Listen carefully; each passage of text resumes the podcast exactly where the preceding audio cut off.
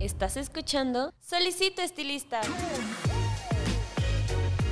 Un podcast creado por Alto Peinado. Un espacio donde se cortarán y peinarán ideas de belleza. Bienvenido. Pase y tome asiento.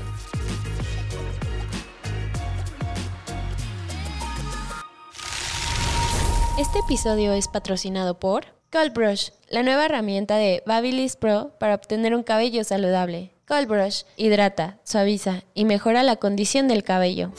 Hola, ¿qué tal? ¿Cómo están? Les habla su host Paco Martínez y bienvenidos a una semana más, un episodio más de su podcast Solicito Estilista. Y en esta ocasión, como cada semana, ya saben que yo estoy muy emocionado porque este es el episodio número 99. Ya sé que yo tiene ya semanas previo, antes de que nos fuéramos de vacaciones, que les estaba diciendo que me emocionaba mucho el episodio número 100, ya que pues realmente es un número importante para todos nosotros. Llevamos ya más de dos años y pico con ustedes y hemos aprendido a través de ya bueno, en este caso 99 episodios de todos nuestros invitados, yo sobre todo que era pues prácticamente nuevo en el giro, que realmente yo me dedicaba más a otras cosas, pues tuve que aprender. Y aprendí junto con todos los podcasts escucha que también están simplemente pues eh, aquí de paso eh, como tentativos a ver si le entran al mundo o a este giro de la belleza, pues yo junto con todos ustedes aprendí. Y para todas las personas que ya tenían pues carrera en esto, espero que también hayan aprendido algo nuevo, como en varios episodios le hemos dicho, es bueno regresar siempre a las bases. Y pues nada, con esta 99 ya episodios a un paso del número 100. Y pues bueno, eh, también como el número 100, este episodio es muy, muy importante para mí. Todos los episodios son así porque siempre, siempre, siempre, siempre sale algo pues eh, bueno de todos estos episodios. Y qué más de un tema que a ustedes tanto les gusta, que es la barbería. Yo sé que es un tema que, que les encanta, que siempre están pidiendo, traigan más de barbería, hablen más sobre esto, queremos saber más sobre la peluquería, la barbería y yo sé que hay muchos barberos ahí que tal vez eh, a veces durante varios episodios los dejamos de lado, pero bueno, eh, este episodio es para todos ustedes. Y pues para eso traemos a un invitado muy especial. Yo sé que si están en YouTube ya lo están viendo en la toma. Yo sé que si le dieron clic a este episodio ya saben de quién hablo, pero para todas las personas que aún no lo saben o me están escuchando en Spotify, les presento a Martín Márquez. Hola Martín, ¿cómo estás? Hola, muy bien. Eh, en verdad, muchas gracias por invitarme. No, muchísimas gracias a ti por venir. Eh, no, no de tan lejos, pero pues sí, eh, estamos algo, algo retiraditos, ¿no? Y aparte llegó, llegó antes, llegó antes de la grabación y ya ahí estaba, pues, recorriendo las, las calles de, acá, de, la ciudad del oriente, ¿no? Pero cuéntame, Martín, eh, ¿Cómo has estado? Yo sé que tal vez, por ejemplo, tú es la primera vez que, nos visitas, pero eh, tu legado no es ajeno a este podcast y muchísimo menos a la revista. Pero qué bueno es por fin conocerte. Y para todas las personas que aún no conocen a Martín Márquez, cuéntame, ¿quién es Martín? Ah, bueno, eh, antes que nada, soy el hijo de Cuco y Guille. Es la segunda generación, como dirían varios. O algo que me dicen mucho es que soy la nueva camada. Es, no me agrada tanto el tema. para no, no voy a decir nombres de quién me puso así en el medio, ¿verdad? Porque se enoja, pero. Sí, sí bueno, yo antes que barbero soy estilista. Sí me estoy desarrollando en el área de barbería, pero empecé como estilista. Eh, bueno, en realidad empecé barriendo los salones como la gran mayoría, solo que yo empecé a los 6, 8 años. Ah, me acuerdo empezar a ayudar en la caja como a los 10, 11 y empecé a capacitarme desde los 14, 15 años. Soy cortador colorista sobre todo y un poco de peinado, digo un poco porque la verdad es que no se me da para nada. No, e, es, irónico porque siendo Guille quien es, nomás no puede hacer que yo peine. pero, pero eso es algo, eso es algo interesante, ¿no? Muchas veces eh, pensamos que eh, que aparte de la educación tiene mucho que ver con el temario, el tema o incluso el profesor, ¿no? Y a veces la realidad es que por más que tengas las mejores herramientas, si no tienes el don, tal vez no tienes el don, ¿no? Hay que buscarle por otro lado. Fíjate que me cuesta mucho entenderle al peinado, nomás no puedo. Y es curioso porque nadie, usualmente nadie le entiende cómo piensa Guille o cómo les explica los peinados. Yo le entiendo. No puedo hacerlo. Eh, por decir, creo que se me da más fácil el... Lo que, me- lo que mejor entiendo es color, sobre todo por la parte de que llevé química en la prepa y es lo, lo asocio mucho. Ajá. Pero el corte, sobre todo el corte de caballero, se me hace muy fácil de entender. Es como, ¿cómo decirlo? No es tan exacto. Ajá. Es más como, sí, sí lleva su técnica, lleva su paso a paso, pero es más como de lo que ves visualmente y de cómo vas puliendo y vas perfeccionando. Ese tipo de cosas siento que las entiendo más fácil. Sí, sí. No, y tiene, tiene bastante sentido, ¿no? A veces eh, tal vez no eres una persona muy eh, eh, de, de diseño estructural, que a veces mucho del diseño estructural tiene que ver con cosas o, o- o materia muy orgánica, cambios orgánicos, y más porque está tratando una... Una, Una fibra, sí. Exacto, una fibra, y tal vez te guste más lo, lo estructural, ¿no? Como la química y ciertas cosas que ya tienen así algo muy de cajón, ¿no? Exactamente. Oye, una dudita. Ya mencionamos quiénes son tus papis, pero ¿eres eh, el hijo mayor? Eh, no, yo soy el tercero. Ok, el tercero. Eh, sí, mi hermano mayor, Ajá. él también está metido, pero más como hacia lo administrativo. Él trabaja sobre todo con mi tía Isa, que también vino, Ajá, me ajá, parece que sí, sí. invitada. Eh, mi hermana, ella no le gusta nada, Nada, de que esto. ver. Ajá. Ella con, con suerte y se cepilla el cabello.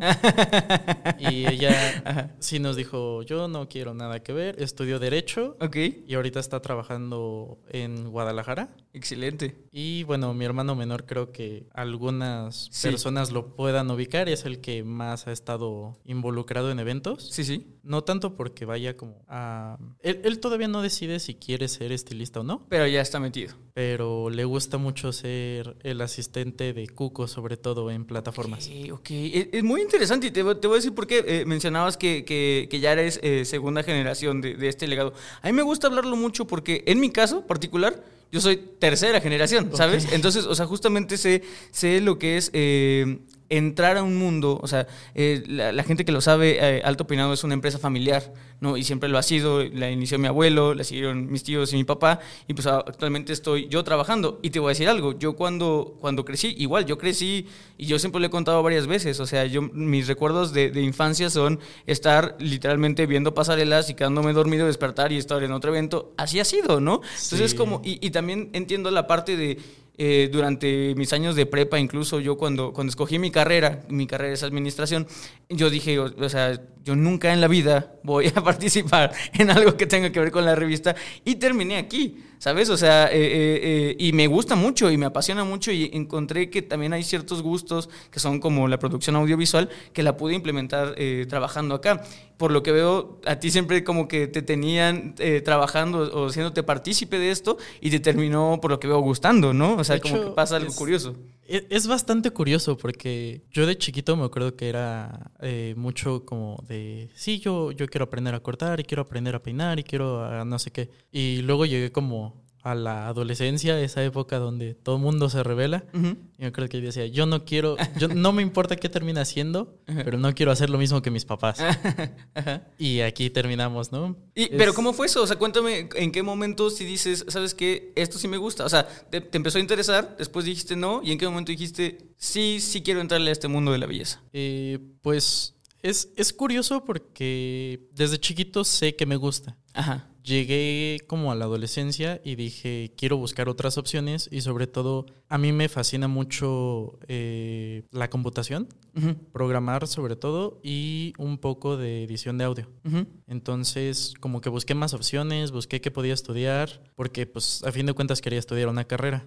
Y gracias a un amigo en común que tengo con Eduardo, con mi hermano mayor, él me ayudó a hacer como algunas pasantías, sobre todo de programación y de edición de audio. Y después de estar ocho horas en un cubículo enfrente de una computadora por dos semanas, porque aparte Eh. solo fueron dos semanas, Mm. dije, ni a madrazos quiero hacer esto en mi vida. Ajá. Y entonces, de cierta manera, como que todo esto lo tenía presente como un plan B. Ajá. O sea, es, pues estudio algo y si no me llega a gustar o si no por algo pasa, tengo el plan B del estilismo. Ajá. Y después de como esas pasantías, en realidad se volvió mi plana. Ok. Era, ok, voy a hacer esto y ya si por alguna razón no funciona, puedo estudiar algo más. Sí. Y de hecho, ahorita quiero terminar de capacitarme en lo que es barbería, sobre todo, y en un poco más en corte de dama.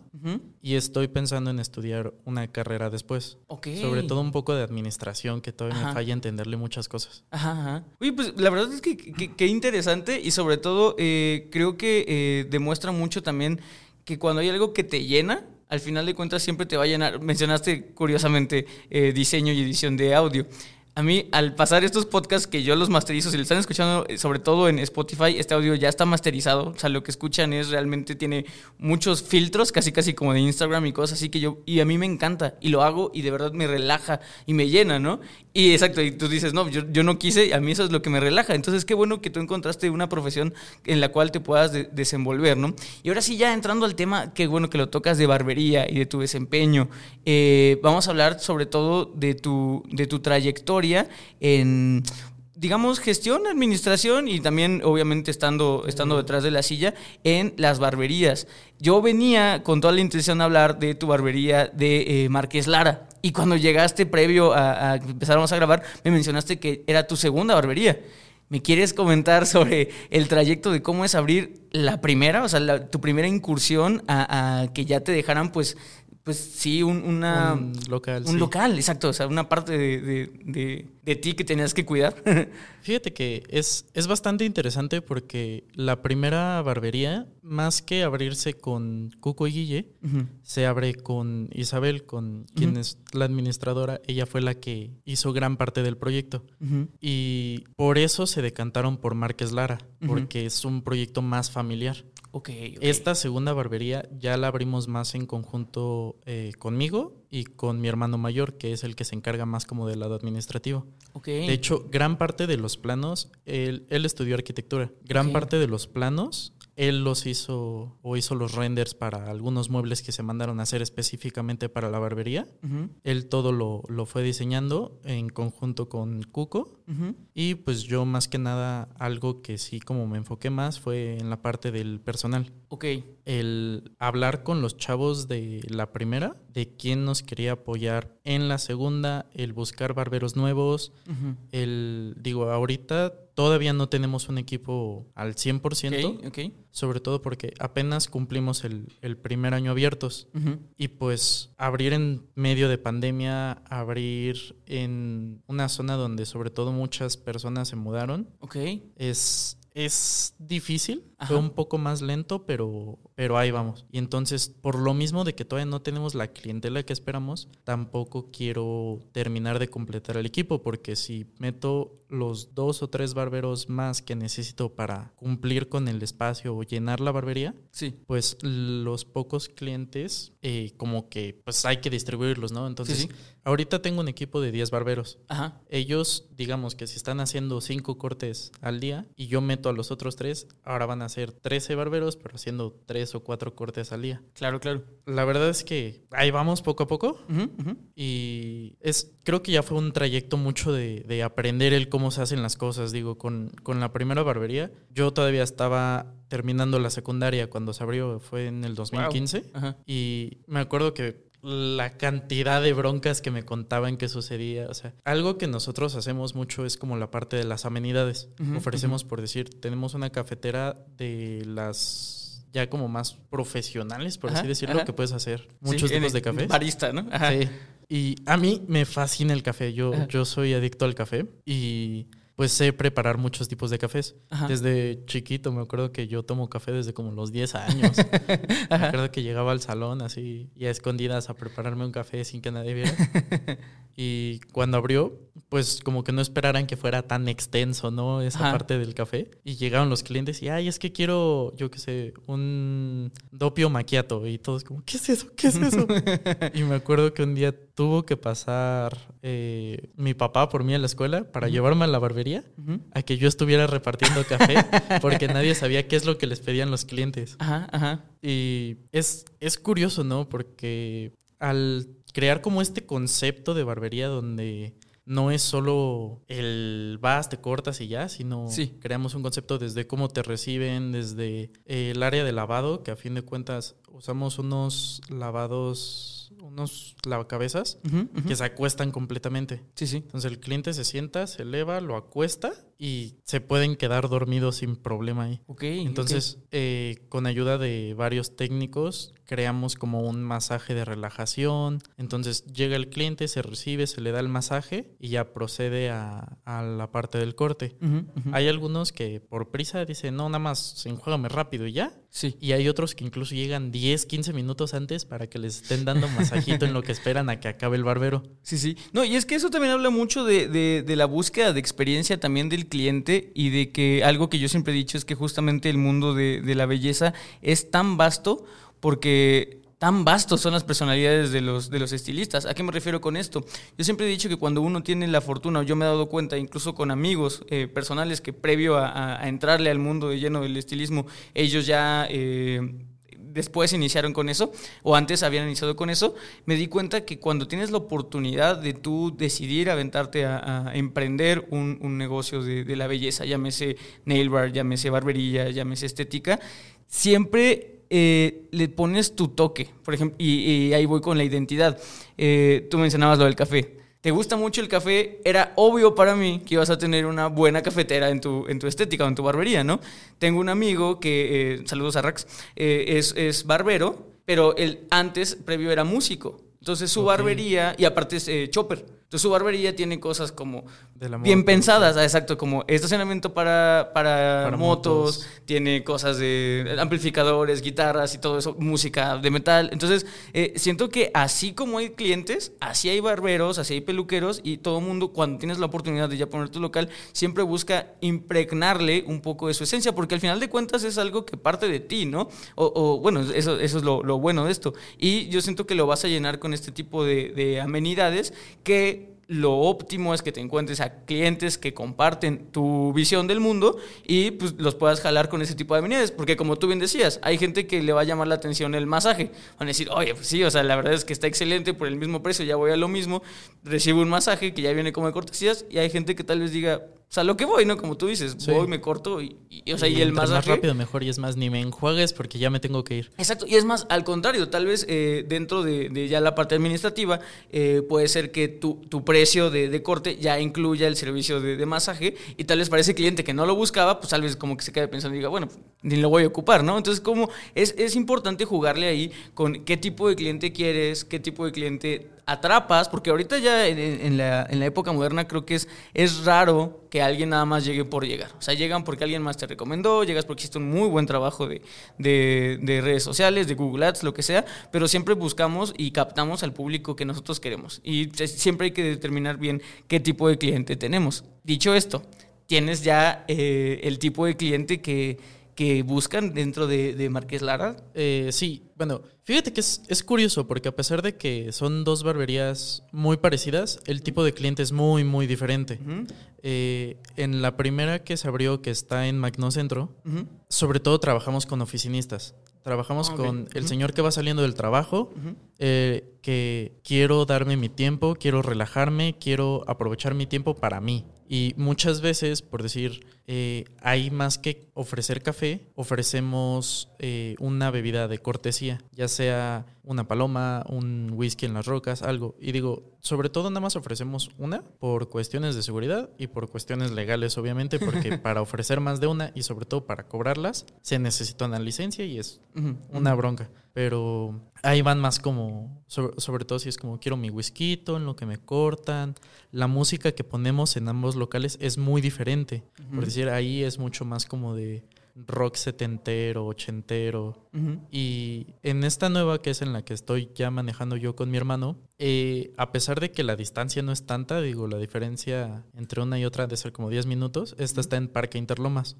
Sobre todo que pasa es una zona con muchos departamentos y escuelas. Entonces es mucho más familiar el ambiente. Ajá. Por decir, también tenemos la bebida de cortesía por si llegan a, pero no la ofrecemos. Si la piden, Ahí la está. tenemos. Pero más que nada es como la coca para el hijo, el café para la esposa y vienen más como en un ambiente más familiar. Sí, sí. Sobre todo algo que nos pasa en la de Magno Centro es que como trabajamos con oficinistas, los domingos casi no hay nada. Ajá. Y acá es al revés, los domingos luego tenemos mucha gente porque pues salimos en familia a comer al restaurante y dijimos vamos a aprovechar para cortarnos, ese tipo de cosas. Y es, es, es curioso porque a fin de cuentas sigue siendo como la misma zona, sigue siendo Sí. Interloma, Sí, sí. pero son dos clientelas completamente diferentes. Sí, y dices que no están apartadas una de otra, ¿no? O sea, no, no es mucho la diferencia Sí, de- no, en son, trayecto. son como 10 minutos entre una y otra, Sí, pero una está donde están todas las oficinas y la otra está donde están todos los departamentos. sí, claro. No, y aparte también habla mucho de la, nuevamente, de la optimización de recursos. O sea, por ejemplo, dicho esto y que sabes que, por ejemplo, les gusta la bebida de cortesía en la de Magnocentro, tal vez no es este, necesario invertir, por ejemplo, en una segunda cafetera de estas baristas para ahí, porque tal vez no, no sea redituable, o tal vez no se use, o Sí. tal vez no. De hecho, tenemos una mucho más sencilla ya. Tenemos de la eh, de esas que son de capsulitas, que nada más Ajá. picas un botón y ya está. Sí, sí. Y en, en esta, sobre todo que yo soy el que la manejo, tenemos la, o sea, desde el molino para Sí, moler el grano de café, tenemos este la máquina para la leche, para hacer capuchinos, para hacer maquiatos, para, o sea, Sí, sí. Y No, y esto es, eso es sumamente importante, retomando el tema de esta identidad, ¿no? O sea, yo, yo siempre lo he dicho, optimizar recursos, incluso también eh, es optimizar el, el- el ocio, que ahí sí totalmente es mío. O sea, yo soy, Sí. eh, yo soy administrador del entretenimiento. Y hablando de amenidades, justamente te puedo decir eso. De unos años para acá se puso muy de moda de que muchas barberías tuvieran un centro de entretenimiento. Llámese eh, billar, llámese este, maquinitas, llámese futbolito, llámese lo que sea, ¿no? Pero hay que también entender que, por ejemplo, entender al mercado, entender a tu clientela. Si tu clientela va de rápido, ¿no? Pues, obviamente Sí. no es necesario meter eso. Y al contrario, lo único que va a hacer es que vas a hacer un gasto innecesario, te va a quitar espacio, tal vez que puedas, o sea, si tienes una mesa de pudiste haber billar... puesto otro local, Pusiste- otro Ah, Otra estación de corte, ¿no? estación, claro. ajá. O sea, e- es entender mucho eso y también entonces entender que ahora sí, tanto es válido presentar tu identidad, porque a lo mejor, por ejemplo, alguien apasionado al fútbol, que también, o sea, que eh, su hobby es ser eh, futbolista, es barbero, tuvo su barbería, quiere poner un futbolito, pero su clientela pues, es en una zona igual de oficinas que van tal vez de paso. Sí. Obviamente no gastes No en el futbolito, ¿no? O sea, administrativamente creo que también todo en la barbería se vale y al final digo, es- al, al final de cuentas es tu dinero, pero como consejo, pues trata de entender que, que también eh, si quieres, por ejemplo, dar la identidad de que a ti te gusta el fútbol y que quieres eh, conseguir clientela de que te gusta el fútbol, pues no sé, tal vez ten afiches, tal vez ten partidos, tal vez ten cosas así, pero no tengas el futbolito, ¿no? O sea, en cuestión de amenidades, ¿no? Sí. Ahora vamos a pasar a algo que también me interesa mucho y que se está poniendo muy de moda en las barberías, que son los servicios. Ya me hablaste de que tienes el servicio como de masaje. ¿Tienes algo más incorporado? Eh, sí, de hecho, nosotros tratamos de romper mucho como este esquema de que los caballeros se cortan el cabello, a lo mucho se afeitan y ya. Ajá. Buscamos como realmente que el caballero se pueda desenvolver y pueda demostrar quién es realmente. Y la verdad es que nosotros ya hacemos servicios que en un principio no se hacían en las barberías, se hacían en los salones o en las estéticas y que nosotros los adaptamos. Por decir, eh, nosotros hacemos muchísimos servicios de color. Sobre todo en, en chavos más jóvenes hacemos servicios de colores fantasía ya sea de traer el cabello rojo, traer algún, algún diseño en azul, por decir, un, un, me acuerdo mucho de un chavo que nos pidió que le hiciéramos un relámpago azul. Tal cual. Sí, no, y tenía el cabello chino, chino, chino, chino. El, el problema más grande para separar las secciones, para ir formándolo, Ajá. teníamos que ir pegando el cabello con eh, un gel extra fuerte para Ajá, ajá. que nada más quedara como el puro eh, relámpago para poder decolorarlo. Sí, sí. Y sobre todo algo que también hacemos mucho nosotros que siempre ha existido, pero que muchas veces el caballero no lo, no lo pide o no lo solicita entre pena, entre el estigma social, todo. Son tratamientos capilares y sobre todo la parte como de depilaciones, ese tipo de cosas. Algo que nosotros notábamos mucho es que sí se hacen los servicios, pero muchas veces, por decir, en, en los salones, tratan de ir, yo que sé, un lunes al mediodía porque saben que es cuando casi no va a haber gente y no los van a ver. Sí. Entonces Entonces creamos como esta área donde puedan estar cómodos para realizar los servicios. Por decir, eh, en, en, esta barbería que tenemos en Parque Interlomas, pues entras y está la recepción, está el área de lavados y están las áreas de trabajo. Y arriba tiene un pequeño mezanín con otras eh, cuatro áreas de trabajo y con otra área de lavados. Y esta está como más oculta, más como privada, justo para la parte de los tratamientos. Y de hecho nosotros hacemos mucho tratamientos para la caída del cabello, que es como la mayor preocupación que tienen los caballeros. Sí. Es como esa parte de pues, se me está cayendo mucho el cabello, o se ve muy, muy delgado, muy fino. Y justo tenemos eh, varios tratamientos específicos sí, sí. para ese tipo de, casos. Que aparte, digo, por, eh, hemos tenido varios eh, invitados que nos han hecho notar que el, la cantidad de casos de de alopecia, de calvicie, se casi duplicó, triplicó con el, con el COVID. Sí. O sea, que ya ni siquiera, o sea, obviamente eh, la calvicie y la pérdida de cabellos tiene que ver mucho con la genética, que antes era el caso, y ahora tiene que ver hasta incluso por si fuiste o no, sí, sí eh, por efecto secundario del COVID. Entonces me imagino que has recibido bastantes clientes eh, para hacerse tratamiento de, de pérdida del cabello, ¿no? Más o menos. Eh, digo, todavía les cuesta un poco a los, a los caballeros. Sobre todo, ¿qué, prefieren? ¿Llevarse el tratamiento a casa y hacerlo ah, en, su casa? Sí. Sí tenemos bastantes clientes que van a, que les hagamos el tratamiento. Sobre todo, ah, hay un chavo que se llama David. Él es veterinario. Siempre que va es muy interesante platicar con él porque a él le interesa más como saber de qué están hechos los tratamientos, ah. qué tienen todo. Y él, él justo lo, la última vez que fue hablábamos como mucho de esta parte de que la gente como, o sea, dice, es que existe todo esto y nadie nunca sabe. Y le digo, no, pues, o sea, de que se sabe, se sabe, pero la gente no se los hace por miedo a qué van a decir, a me estoy quedando calvo. Sí, sí. y, y fíjate que es curioso porque con la parte del COVID, sí he notado como un aumento de gente que busca este tipo de tratamientos. Por decir, a mí se me caía un buen el cabello después de que me dio COVID. Ajá, ajá. Yo, eh, los primeros como tres, cuatro meses después de que me dio, yo sentía que se me caía un buen, un buen el cabello. Y entonces empecé a usar como shampoos, todo para este tipo de cosas. Pero sobre todo, mi primo, sí. él se le cayó.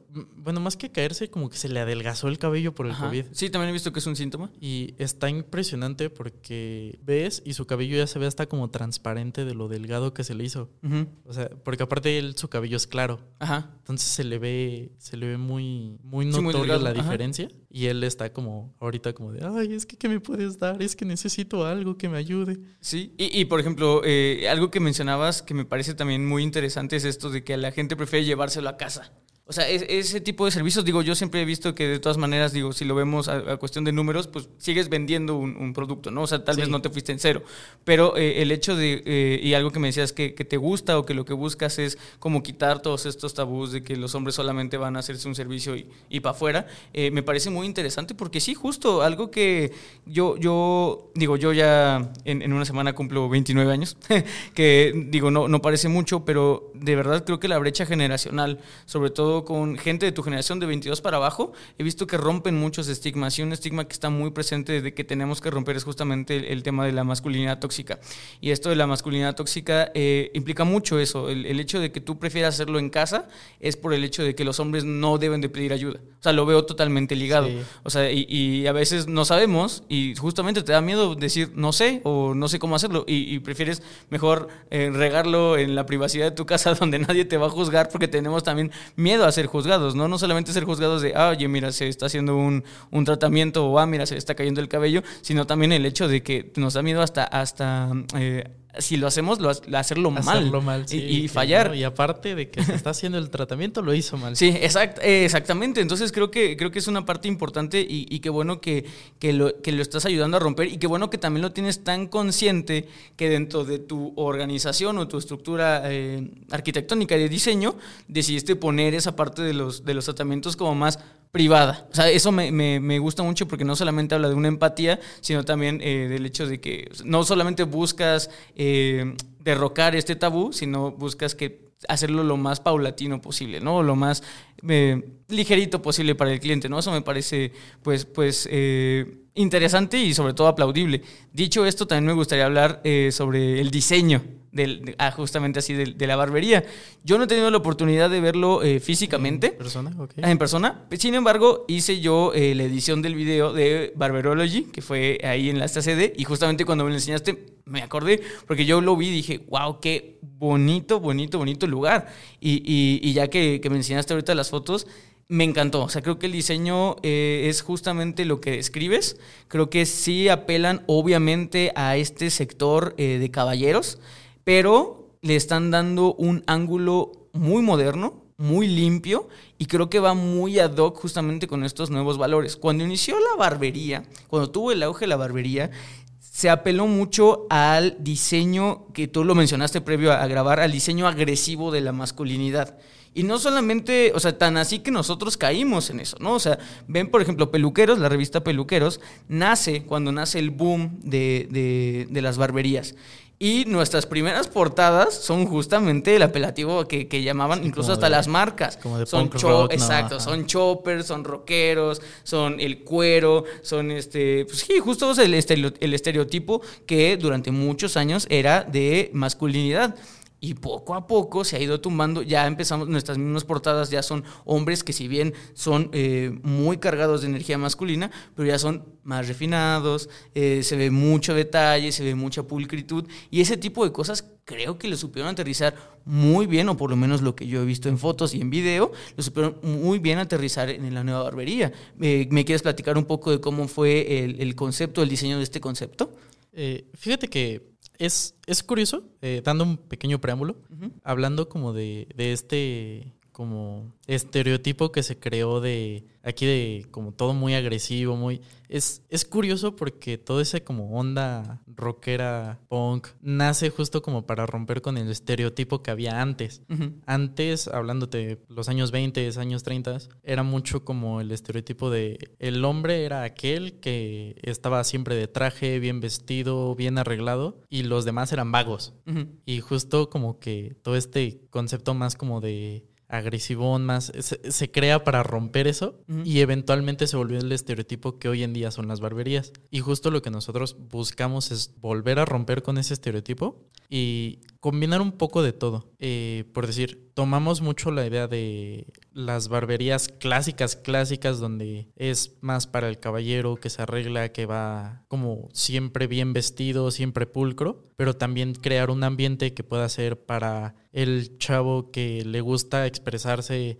con playeras de 20 mil colores o utilizando pantalones extravagantes Ajá. o que quiere tener el cabello de colores, ese tipo de cosas. Entonces, si bien tomamos como los, los elementos clásicos de la barbería de eh, pisos amaderados, de este uso mucho del negro, también como que buscamos que sea un poco más minimalista o más uh -huh. como, o, o, o, sí, más como te decía hace rato, que sea menos agresivo, que sea más, un, un ambiente más para todos, que no sea específicamente para el que entra como en ese estereotipo, ¿no? Que sea uh -huh. para cualquier persona. Uh -huh. Y también es curioso porque nosotros nos deshicimos mucho de, de, esta idea. En la primera tenemos mucho la idea de que eh, las paredes así con, con ladrillos marcadas Ajá. y lo que te comentaba de que en el techo a fin de cuentas no pusimos nada, nada más lo pintamos de negro y así como estaba la fachada, así lo dejamos. Y ese tipo de cosas, como que dices, ok, se ven bien, se ve interesante, y aprendes que también tienen como cierto uso, ¿no? Por decir, el problema que comentábamos de que el techo sea completamente negro y sobre todo que no le pusiéramos como alguna altura, sino que lo dejáramos a, a como estaba el local. Sí, sí. Tenemos mucho la bronca de que se volvió muy oscuro el local. Sí, sí. Se volvió muy, muy oscuro, y por decir, en la primera casi no hacemos color. Uh -huh. Sobre todo porque no te da la iluminación para hacer color. Sí, sí. Yo me acuerdo mucho de un señor con el que tuvieron una discusión porque había que quería un cubrimiento de cana, uh -huh. pero él aseguraba que el tono que le pusieron no era su tono natural y estaban ahí con una discusión y tuvimos que sacarlo hasta la banqueta.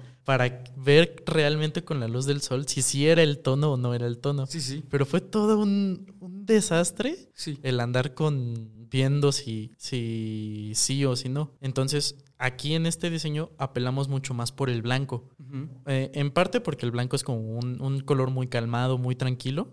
Y sobre todo por la iluminación. Sí. Y por decir, justo fue la razón por la que se nos escogió como sede para el Barberology.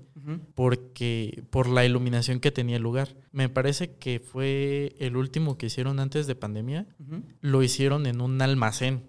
Ajá. En- en ah, sí, un- sí, sí. Y la iluminación era pésima. Me acuerdo que todos los competidores, todos traían aquí su, su lámpara de minero Sí. para andar enfocando como dónde andaban cortando, porque no alcanzabas a ver absolutamente nada. Sí, y creo, eh, déjame hacer un pequeño paréntesis ahí, volviendo al tema del diseño, creo que ese es el gran problema del diseño industrial que tanto les gusta a las barberías. La ¿Por qué? iluminación. Porque el diseño industrial le gusta mucho este tipo de eh, focos, no sé, has visto que son como una fibra, que es como, o sea, no es así el foco LED que conocemos, el foco ahorrador, tiene como una especie de fibra y da una luz rojiza, Sí. que es el que va con la, con la Con el con- concepto. Con, el concepto industrial. De hecho, ese Barberology, el, el pasado del que decías, no me acuerdo cómo se llama, pero sí está, es por la Guerrero, justamente porque tiene así hasta las maquinarias y eso, ¿no?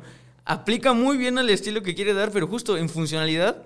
¿Qué es lo que causa el problema, no? Es el problema de, de- de justamente no ver, tener la iluminación. Y qué bueno que, que justamente dijeron, bueno, si nos gusta este estilo, que de hecho en tu nueva barbería se ve que, que, que, que sí mantienen el negro y el, el madera, que son cosas Sí, clásicas. El concepto base, vaya, Ajá. se, se respeta. Pero qué bueno que, que- que vieron que ya había una necesidad de que, que era cubrir un error, ¿no? Lo decíamos, lo, dije creo que la- el, el- episodio pasado, muchas veces el resolver un, un problema no te genera una solución, te genera otro problema. Eso siempre, eso siempre lo he dicho. Entonces yo creo que a lo mejor dices, bueno, quiero que mi barbería se vea como barbería Lago Industrial, pero no, sobre, no, no cubriste un problema, sino que te generaste justamente Generaste por eso más problema, cosas, sí. ¿no? Entonces, qué, qué bueno que, que optaron por la iluminación y qué bueno que se ve, eh, que sí se nota. O sea, se nota perfectamente que los espacios están muy bien iluminados. Se nota también lo que mencionabas, que es una especie de, de lugar que te calma.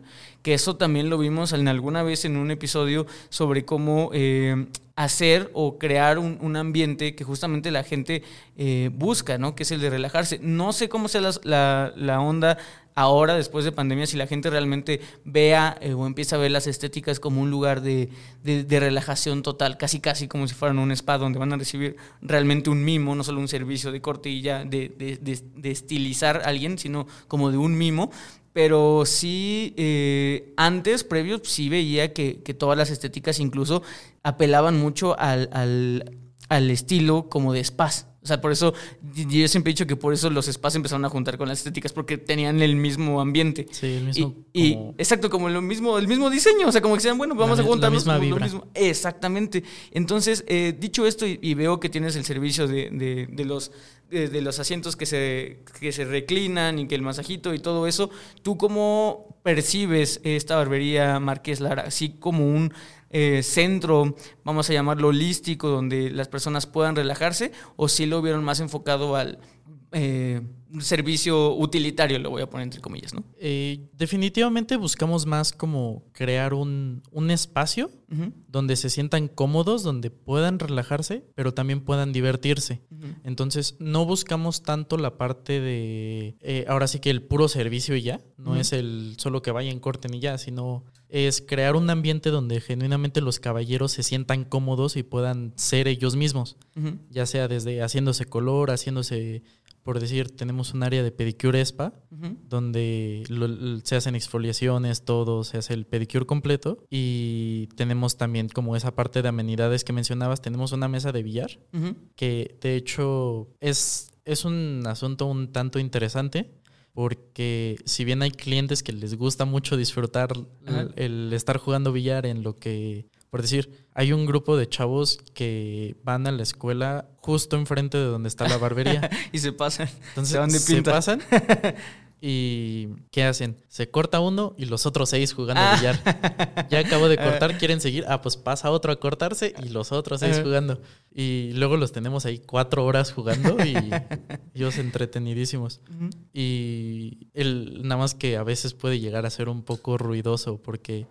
Justo hablando de esta parte de cómo resolver o no problemas, con los materiales que utilizamos en este local generamos otro problema. Mucho eco. Mucho eco. Ok. Entonces tienes aquí al señor que le están dando masaje, relajado, todo, y de repente se escucha del billar y es como, no, no, por favor. Sí, sí, sí, sí. Y pasa, y qué bueno que, que te das cuenta de todo eso, porque justamente muchas personas piensan que, que eh, es sencillo, es sencillo administrar un lugar y, que, y vuelvo a lo No, mismo, es- no es sencillo, porque justamente yo siempre lo he dicho, no sé si es algo que lo aprendí en la carrera, pero yo siempre lo he dicho, si algo funciona, no lo toques, no lo toques, porque si algo le mueves, de verdad te vas a generar vas a necesitar cubrir otra cosa. Entonces, eh, qué, qué bueno que, que aún eh, alguien que, digo, ahorita vamos a hablar sobre tu edad, ¿no? Pero que alguien siendo tan joven, que ya tenga mucho expertise en esto, y no solamente a nivel eh, corte y técnica, que también ahorita es algo que, que lo, que lo estoy dejando casi al final, sino también en, en la cuestión de gestión y administración de algo, que te des cuenta que no es fácil. O sea, no es fácil y que hay cosas que a lo mejor si te gustaban, sonaban en plano muy bien, y ya que los pones en práctica dices, Ok, esto no está tan sí, bien. no como está pensaba. tan bien, porque también ahí es poner una balanza.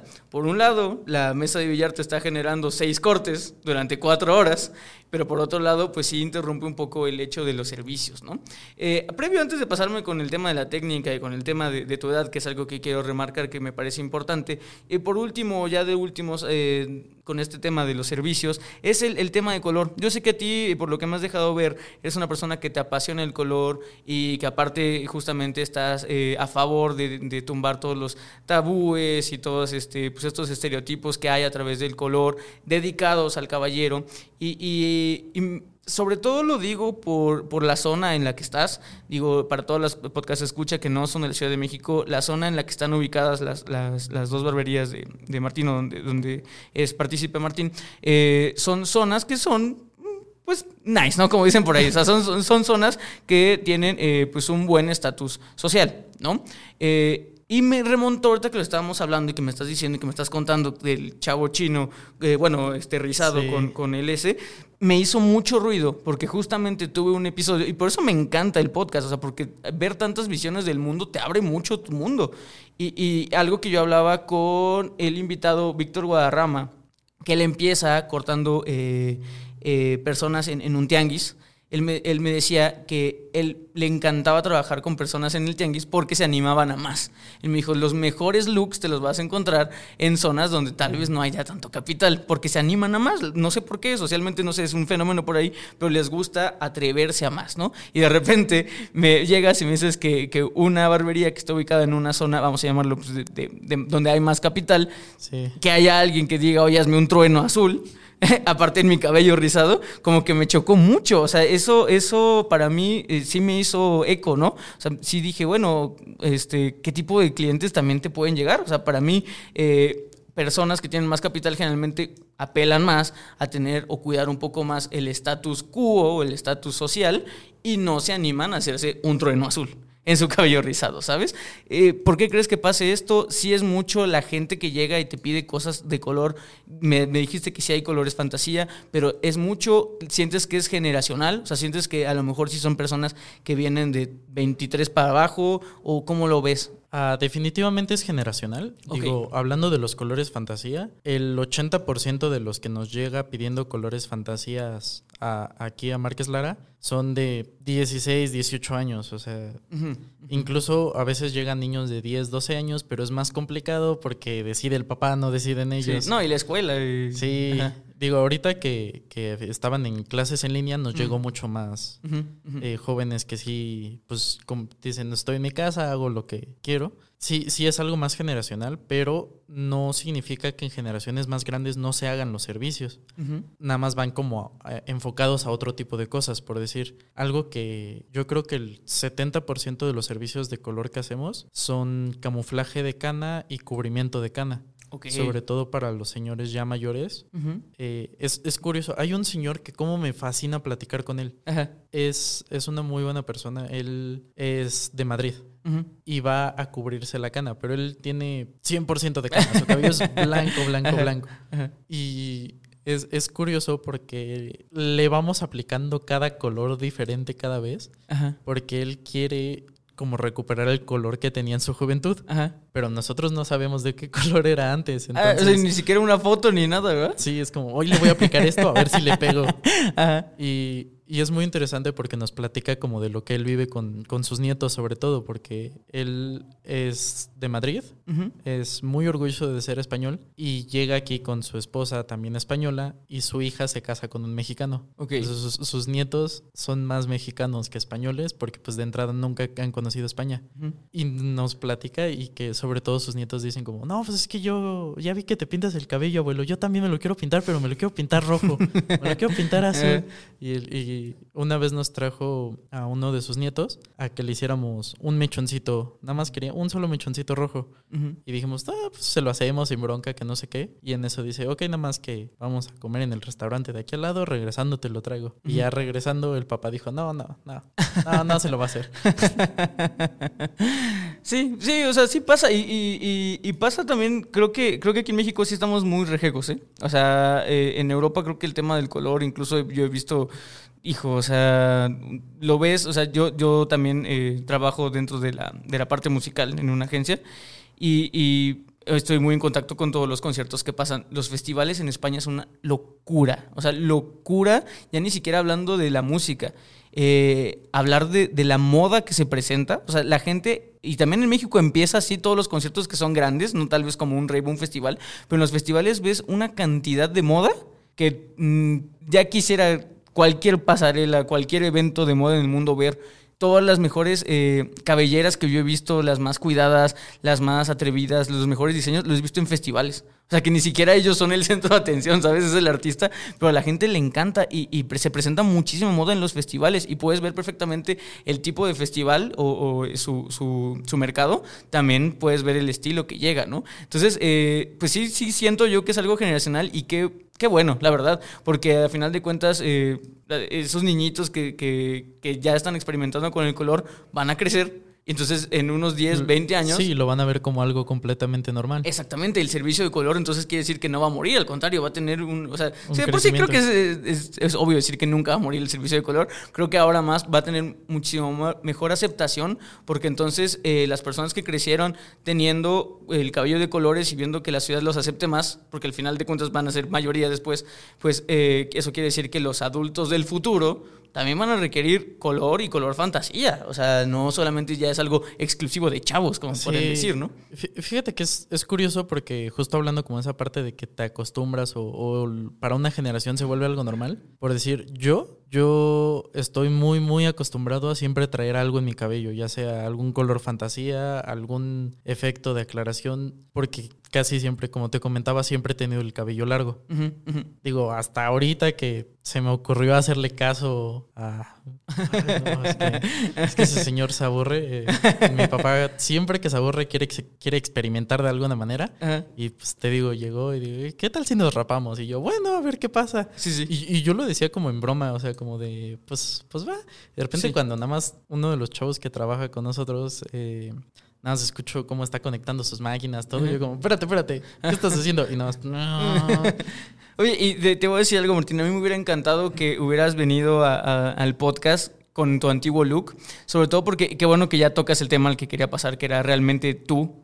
Eh, yo cuando, cuando generalmente pregunto siempre, ¿quién es el invitado? Me pasan como el, el dossier de prensa, ¿no? Sí. Y yo me encargo de, de preguntar. Yo al saber que, por ejemplo, que eras hijo de Cucu Guille, dije, ah, va a estar muy interesante. ¿Por qué? Porque eh, me pasó también cuando tuvimos el episodio con la hija de Donna Chaparro.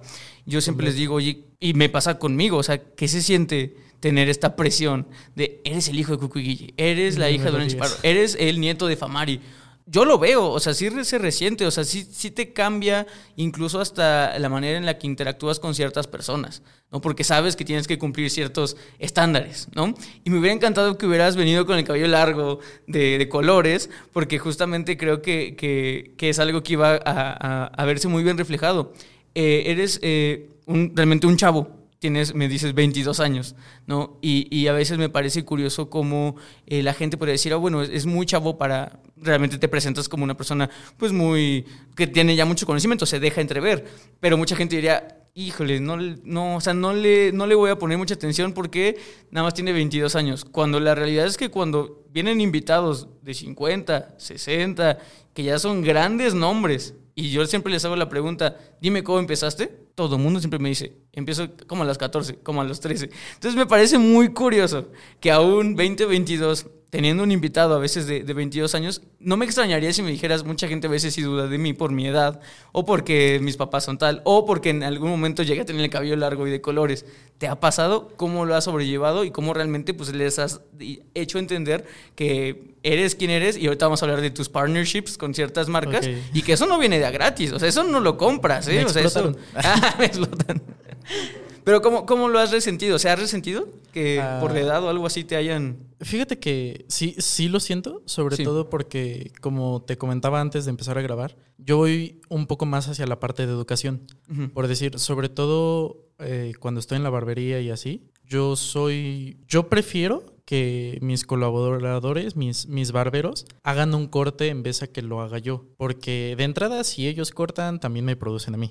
Y segunda, porque pues de cierta manera los ayudo a crecer, los ayudo a, a hacer más clientela. Por decir, uno de los chavos que trabaja con, con nosotros, este Rodrigo Martínez, que de hecho él fue el que ganó el, el Barberology en cortes tradicionales en, de Babyliss y ha estado participando ahorita en las expos con ellos. A él le interesa un poco más como toda la parte del color, todo esto. Y él al inicio me veía como de, ah, sí, este, niño aquí nomás estaba por sus padres, ¿no? Ujú. Y ya cuando me ve trabajar o cuando ve que le explico las cosas, él llega y de repente me pregunta, este, oye, si quiero hacer esto, ¿cómo lo hago? Y le digo, ah, mira, podrías hacerlo de esta manera, pero habría que checar esto. Y él como que le costó aceptar que sí sabía, pero hoy en día está más que dispuesto a aprender de mí. Y yo también aprendo mucho de él, porque a fin de cuentas él es un muy buen barbero, entonces me enseña bastante.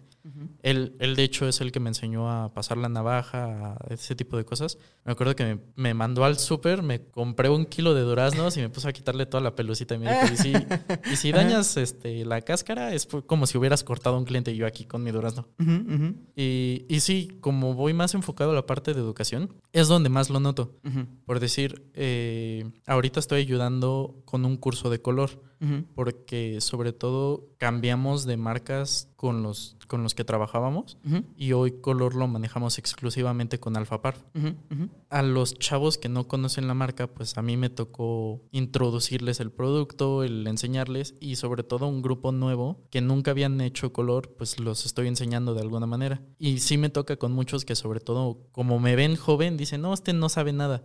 Y les digo, oye, no hagas eso porque va a pasar esto. Sí. No, tú no sabes que no sé qué. Van, lo hacen, pasan lo que les dije y yo como... ¿A los cuántos años empezaste a, a ser eh, considerado pues maestro o docente? De...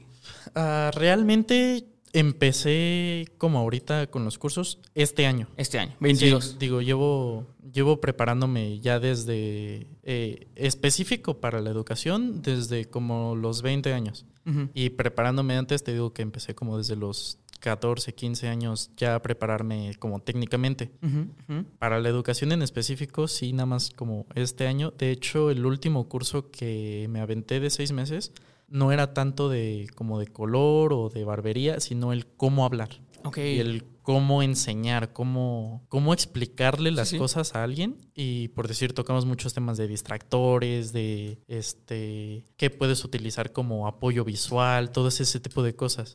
Sí, sí. Y es algo que hasta ese tipo de cosas le- les ayudo a transmitir a los chavos, ¿no? Por decir, hablando del caso específico de Rodrigo, él ahorita lo que más le está costando de que ya se está lanzando un poco más a lo artístico es hablar. Le Mm. cuesta muchísimo hablar. De hecho, en, estuvo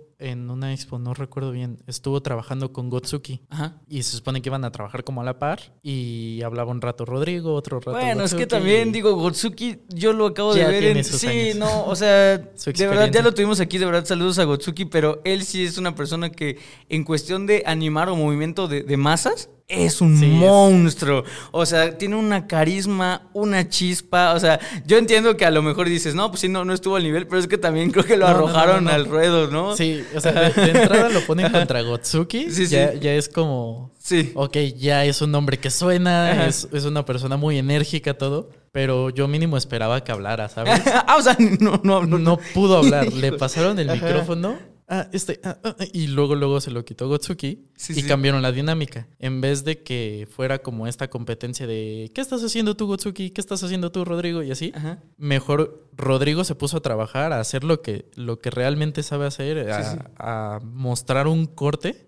Y Gotsuki hablaba acerca de lo que estaba haciendo Rodrigo. Ok. Entonces tuvieron que cambiar un poco la dinámica porque él de plano no pudo hablar. Entonces, sí. por decir, eh, sobre todo para explicar qué es lo que hacen, pues es como esa parte que en la que él me pide ayuda, ¿no? Como, Sí. oye, y es que si quiero, y le digo, mira, vamos, o sea, por eso luego llego cuando está cortando y le hago preguntas. Le digo, si me lo puedes explicar a mí, Ujú. se lo puedes explicar a un público. Ujú. Tu problema, o bueno, su problema que él tiene es que ve más de dos personas y Ya. se sí. le apagó el... Entonces trato como de hacerlo, interactuar con más gente, todo. Y es... Va más como a esa parte de hablar, ¿no? Porque muchas veces ya tienen el conocimiento técnico, pero no saben explicarlo o les cuesta. Sí. Y muchas veces, sobre todo, no se lo saben explicar a los clientes. Que eso es, es otra habilidad y que esa es una habilidad que también, exacto, tú no adquiriste. Más bien, perdón, tú no naciste con ella, tú adquiriste Sí, después. Yo tuve a fin de cuentas que aventarme un curso de seis meses Exactamente. Y, y sí es una, una bronca, la verdad, el, el comunicarte con los clientes. Y sobre todo algo en lo que a veces caemos mucho, sobre todo a mí, yo he visto que pasa en la barbería, es que caemos mucho a hablar con lo que ya conocemos o, o lo técnico, ¿no? Por decir, eh, yo hablo mucho con uno de los chavos que trabaja con nosotros que se llama Héctor. Él, él es interesante cómo empezó porque empezó primero de asistente con nosotros en un salón y fue aprendiendo un poco hacia corte de caballero, pero más como a un salón, no a una barbería. Después abrimos la barbería y empezó a aprender en la barbería. Tuvo ahí unos desacuerdos, sobre todo con Isa. Una historia muy interesante, pero... Ajá. Y terminó yéndose. Él vive en San Fernando. Ajá. Entonces empezó a trabajar en las barberías de San Fernando y aprendió como mucho más Sí. de fades, de cosas Exacto. así. Y ya regresó cuando abrimos aquí en, en Interlomas. Y él corta muy bien, pero cuando le hemos preguntado, oye, ¿qué haces? O, oye, ¿cómo le cortarías? Es mucho de, ah, pues yo haría un mid fade con tal, que no sé qué. Y ese tipo de cosas, tú, barbero, lo entiendes. Ajá. Tú sabes qué estás diciendo. Sí. Y el cliente nada más se queda como, ah, este, sí, hazlo. No, y es que aparte me imagino, y sí, te lo digo porque yo lo he visto, los chavitos, o sea, los chavitos, y que aparte son chavitos que ya traen, digo, de ciertas zonas que ya traen medio lo que le dicen el street credit, que ya saben hablar, obviamente saben los términos. O sea, yo de verdad me encanta hablar con gente joven, o sea, con niños de 18 a 21, 22 años, porque de verdad son los consumidores más educados que existen.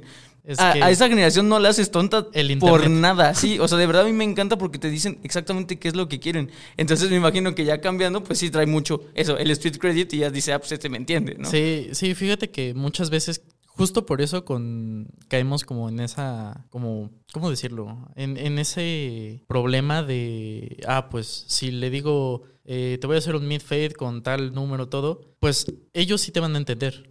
Pero por decir nosotros, sobre todo que trabajamos con oficinistas, que trabajamos con gente de, de más edad, es como, si les dicen así, es como, este, ¿me hablas en español, por favor? Sí. Entonces también es, es interesante el conocer los términos, el poder hablar así, pero creo que es necesario también el poder comunicárselo a- de una manera que te pueda entender cualquier persona, no solo el que conozca los términos. Sí. Y en barbería en específico yo creo que, que recaemos mucho en eso de hablar como de los términos que los barberos conocen, Sí, sí. no que la gente en general conoce. Sí, son, son habilidades que, que ya también lo he tocado en, en, todas las, en todas las empresas, en todos los giros eh, ajenos a, a- a la belleza. Siempre se habla de las hard skills y soft skills. Y durante, durante muchísimo tiempo, la gente solamente en barbería y en estilismo se dedicaba a la técnica. ¿Sabes cortar? ¿Sabes hacer eso? Sí. Pero, ¿y lo demás? Y exacto, y la cultura del habla, y la cultura de servicio, y la cultura de administración, todo eso creo yo que se empieza a cambiar, y, y qué bueno que, que hay muchos cursos ya, qué bueno que hay gente como tú que ya está educando a los colaboradores que, a que hagan eso, ¿no? Eso me parece eh, pues sumamente importante, y yo creo que, que alguien que, que tiene la oportunidad de abrir una eh, estética, barbería, lo que sea, también tiene la responsabilidad de, de educar a, las siguientes Sí, generaciones, ¿no? Sobre todo de trabajar con su propio equipo, ¿no? Porque a fin de cuentas eh, ya son un equipo, ya tienen que de cierta manera las dos partes, tanto tú, dueño o administrador, como tú, barbero, ver cómo echan a andar el, el barco. Y fíjate que sí es muy interesante el cómo ha crecido la barbería, porque hasta hace unos años la barbería había de dos. O era hacia como lo manejaban los salones estéticas, que era como más clásico, pura tijera, y, y- o eran las barberías de, las llamadas barberías de barrio que te cobran 50 pesos, te pasan la máquina Ujú. 5 minutos y Y vámonos. vámonos. Y la verdad es que sí ha crecido muchísimo. Sobre todo, eh, algo que veíamos en el Barberology es que venían chavos de todas partes de la Ciudad de México, incluso venían chavos de otros estados, con una calidad de trabajo impresionante. O sea, genuinamente con un nivel con el que podrían competir en Francia, en Alemania, en, en lugares muy buenos. Pero lo que también ocurrió es que cuando hay este boom de las barberías, que todo el mundo quiere abrir barberías y todo el mundo se, les gusta esta, esta onda de quiero ser barbero, ya no quiero ser estilista, ya no quiero ser peluquero, quiero ser barbero, eh, todo el mundo se enfocó en, en mejorar su técnica, pero nadie se enfocó en la parte de las amenidades, en la parte de cómo administrar, cómo hablar con los clientes. Y también por eso la gran mayoría de las barberías que abrieron en este boom, la gran mayoría cerraron Sí. antes del año. Y las que están saliendo adelante son justo las que se enfocaron en ese otro tipo de cosas. Porque cuando tienes dos barberías que en lo único en lo que compiten es en, en la calidad, la verdad es que con la calidad que tienen los barberos de México hoy en día, la calidad ya no es el, el- el factor que decide. Ujú. Y sobre todo, ¿qué pasó? Que como no podían ofrecerle algo más o no se enfocaban en ofrecerle algo más al cliente, competían por precio. Es algo que también daña muchísimo y lo hemos hablado varias veces en, en el episodio, en los episodios, que justamente lo, peor, de hecho tenemos un, episodio sobre administración de salones y yo ahí lo mencioné, eh, lo peor que se puede hacer es eh, empezar a bajar tus precios. O sea, nunca busques ese, ese, ese, ese camino porque no solamente vas a perjudicar a ti, vas a perjudicar a todos, a, a todos a tu alrededor te los vas a llevar de calle. O sea, porque lejos de empezar a competir justo por, por calidad, por servicios, por eso, todo el mundo va a empezar a abaratar sus costos y al final de cuentas dañaste a todos. O sea, por, Sí. por tú querer a lo mejor ganar más clientes por esa vía rápida, lo voy a decir rápida porque realmente rápida no tiene nada, eh, afectaste la A microeconomía de, área, de sí. tu zona, ¿sí? Entonces, eh, ¿me quieres comentar ahí al- alguna experiencia que hayas tenido con eso o, o cómo lo ves? Y, y digo, ya te digo, sobre todo porque ya se nos acabó el tiempo, pero me gustaría saber tu, tu take en esto. Ah, pues justo algo que, que yo siento que diferencia nuestra barbería de las demás es el no enfocarnos en, en la calidad, porque a fin de cuentas, como te digo, y, y se vio muy bien en el Barberology, la calidad de los barberos mexicanos es inmensa, son muy, muy buenos. Pero nadie se enfoca en dar más. Y es justo lo que buscamos nosotros, el, el ofrecer algo más que nos diferencie para poder como sobresalir y sobre todo poder cobrar bien, del- Ujú. el evaluar bien el trabajo. Y algo que yo creo que es necesario para los barberos en general en México es justo esa parte del servicio al cliente, porque la calidad ya la tienen. Hay, hay muchos que sobre todo suben su, su trabajo a las redes sociales que genuinamente tienen una calidad impresionante con la que podrían competir en cualquier lado, pero se enfocan tanto en la calidad que les falta como esa parte de, de qué más le puedo ofrecer, de si aprendo a hablar con el cliente, si, si con el verbo le puedo vender más o ese tipo de cosas y a veces recaen en lo de, no, pues si ese cobra 100 pesos, yo cobro 90 y daña al mercado. Por decir, eh, alguien que yo admiro mucho dentro de la barbería es Enrique Ricalde.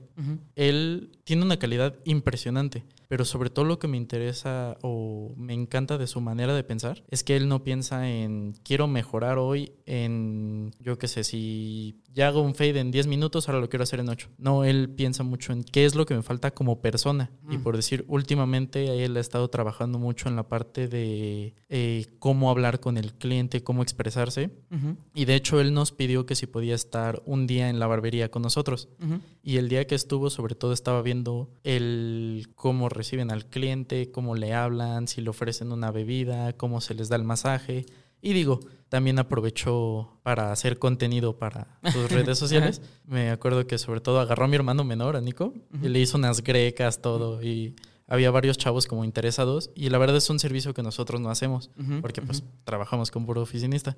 Entonces también como que nos ayudó a nosotros a ver qué más podríamos hacer. Claro, y eso es lo que yo siempre digo, todo suma, todo suma al final de cuentas y, qué bueno que, haya barberos y, personas que están, todo que tienen la oportunidad de tener una barbería, que están viendo por eso, por hacer siempre algo mejor y no justamente restar y hacerlo todo más barato, ¿no? Siempre algo, algo mejor y siempre buscar la manera en, progresar. De verdad, por eso te, felicito mucho, Martín. Y pues bueno, ya se ha acabado el tiempo. Espero que hayas disfrutado esta hora tanto como yo. Espero que, que, te quedes con un buen sabor de boca. Y sobre todo te voy a decir algo. Espero que así como yo ahorita te conocí a los 22 con muy buenas tablas, con muy buenas experiencias, con muy buen contenido el que me acabas de dar, espero que si en unos 3, 4 años sigue estando el podcast vigente, te vuelvo a invitar y de verdad más, porque, porque las personas que aprenden eh, jóvenes mucho que no van a aprender de grandes, ¿no? Entonces, de verdad, yo estoy muy emocionado por ver qué es lo que depara el futuro para tu carrera. Espero que sea igual o mayor a la de tus papás, que de verdad ya no tengas esa, esa presión, sino que ellos, ellos sientan la presión de, ser como su hijo. Estaría muy, muy padre. De verdad, espero todo eso. Y pues nada, estos últimos minutitos te los dejo micrófono abierto. Cualquier cosa que quieras dar para los podcasts escuchas, algún mensaje, algún proyecto que quieras que, se quieran enterar, este es, es tu espacio totalmente. Ok, este, pues más que nada me gustaría eh, platicarles un poquito de lo que planeo hacer con mis redes sociales. Como les platicaba antes de, empezar a grabar, yo la verdad soy muy malo eh, manejando redes sociales, pero creo que hoy en día se volvieron como nuestro Ah, ¿Cómo decirlo? O sea, es... Eh, eh, sí, Se, se, volvió algo muy natural. muy natural y sobre todo dentro de lo que es barbería y estilismo, se volvió como nuestro, nuestra carpeta de trabajos, ¿no? Mm, Entonces, eh, yo ahorita voy a estar empezando a activar un poco mis redes sociales con lo que he hecho en pasarelas, lo que he hecho, eh, por decir, con el barbero y todo ese tipo de cosas. Eh, los, los invito a seguirme sobre todo en Instagram. Aparezco como arroba m.marquez.1109. es un poco complicado el, el arroba, digo, más que nada nació porque antes yo competía en torneos de videojuegos. Y ah, ok. Por ahí va mi usuario, ¿no? Este, y también la verdad es que quisiera mandar un saludo a muchos de los barberos que nos han apoyado. Eh, por decir, Enrique Recalde, un, un, saludo y un abrazo enorme. Gotsuki, que es una persona que genuinamente admiro. Eduardo Goa, también que nos estuvo ayudando en el Barberology. Una persona increíble. Y me gustaría mandarle un saludo a, a todo el equipo de Márquez Lara, que a fin de cuentas, sin ellos no podríamos estar donde estamos. Y la verdad es que son, son personas increíbles. Trabajar con ellos día a día es algo impresionante, es algo muy divertido, es tanto ellos aprenden de mí como yo aprendo mucho de ellos y la verdad es que se, les aprecia mucho. Ay, pues qué padre, de verdad un saludo para todos. De verdad eh, me gustaría volverte a tener aquí, Martín, en, cuando quieras, esta es tu casa, como siempre les digo. Sí, no, la verdad es que, disfruté mucho eh, nuestra plática, de verdad te agradezco mucho.